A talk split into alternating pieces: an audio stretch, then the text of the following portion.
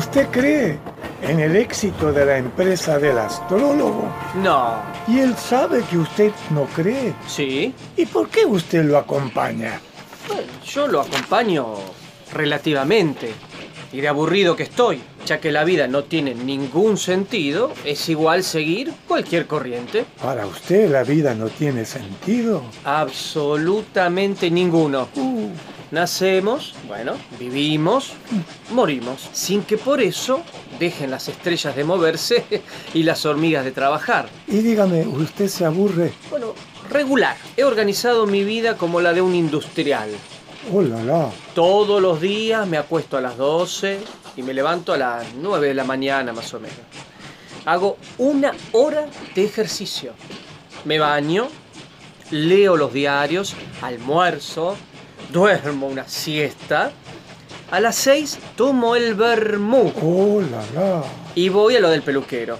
A las 8 ceno, después salgo al café y dentro de dos años, cuando tenga 200 mil pesos, me retiraré del oficio para vivir definitivamente de mis rentas.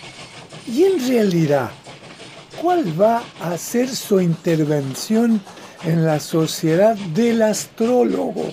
En su interior, ¿qué piensa del astrólogo? Que es un maniático. Un maniático que puede tener o no éxito. Pero sus ideas, Bueno, algunas son embrolladas, digamos. Otras son claras. Y francamente, yo no sé hasta dónde quiere apuntar ese hombre. Y a decir la verdad, me parece que ni él mismo sabe lo que quiere. ¿y si tuviera éxito? Entonces, ni Dios sabe lo que puede ocurrir. Ah, a propósito, ¿usted le habló de cultivos de bacilos de cólera asiáticos? Sí, sería un magnífico medio de combate contra el ejército. Desparramar un cultivo en cada cuartel. ¿Se da cuenta? Simultáneamente, 30 o 40 hombres pueden destruir el ejército. Mm, el astrólogo lo admira mucho a usted, ¿eh? Siempre me ha hablado de usted como de un individuo que tiene grandes posibilidades de éxito. Sí, algo estudia uno para destruir esta sociedad.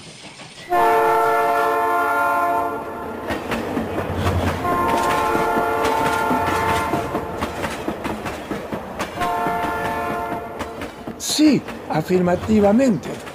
Dice, algo estudia uno para destruir esta sociedad.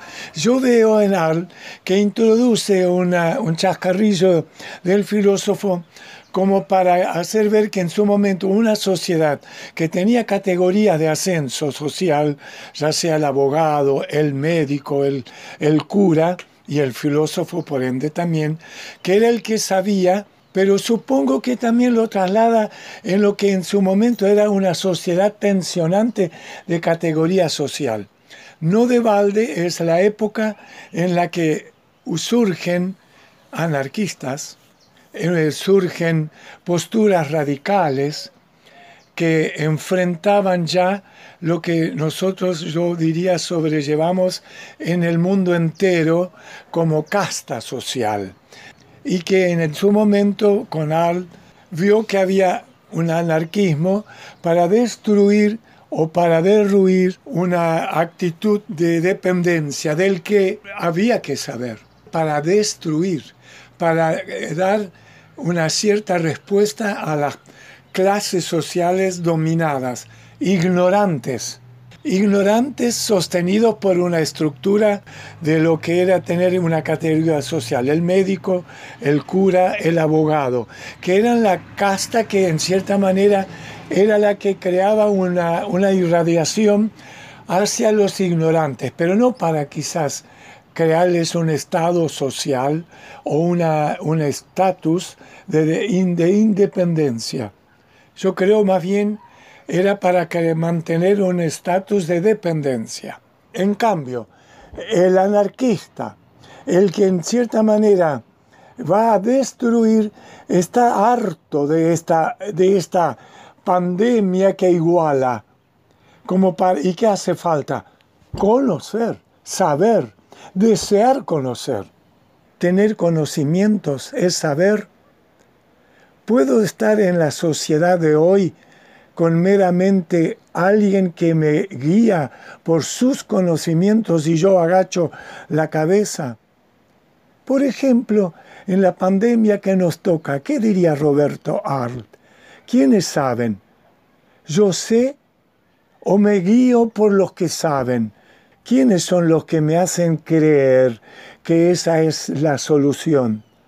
¿Es la única solución? Saber es depender. Voy a depender de la farmacoteca, de la farmacología, la gran ciencia de los que la tienen, la manija y expanden, ya sea distintos nombres de esta, de esta solución.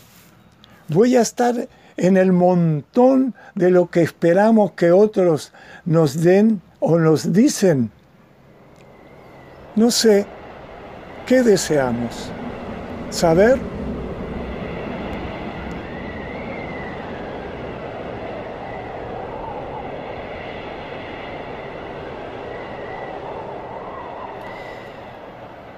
Acuso a este hombre y lo acuso de llevar consigo tres pulverizadores llenos de otros tantos desinfectantes con los que se desinfectan las manos, la boca y la nariz en la vía pública. Y no solo, en los ómnibus, en los cafés, en los cines, por temor de la fauna microbiana y de los contagios directos o indirectos. Lo acuso de llevar escrupulosamente un libro diario de su salud, con el análisis de su orina y el de sus materias fecales, con el número de sus glóbulos rojos, con la hora exacta de sus defecaciones y el estado real de su metabolismo.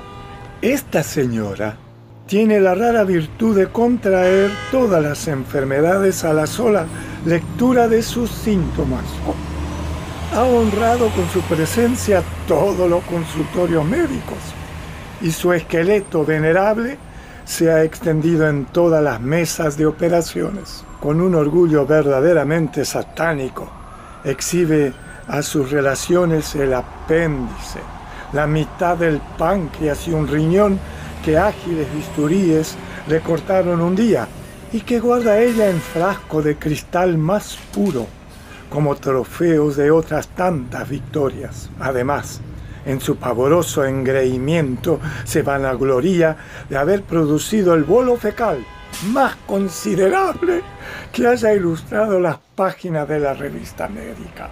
Y eso no es nada, querido amigo. Este hombre es culpable de haber interpuesto siempre un preservativo entre su ser y lo más nobles reclamos de la naturaleza.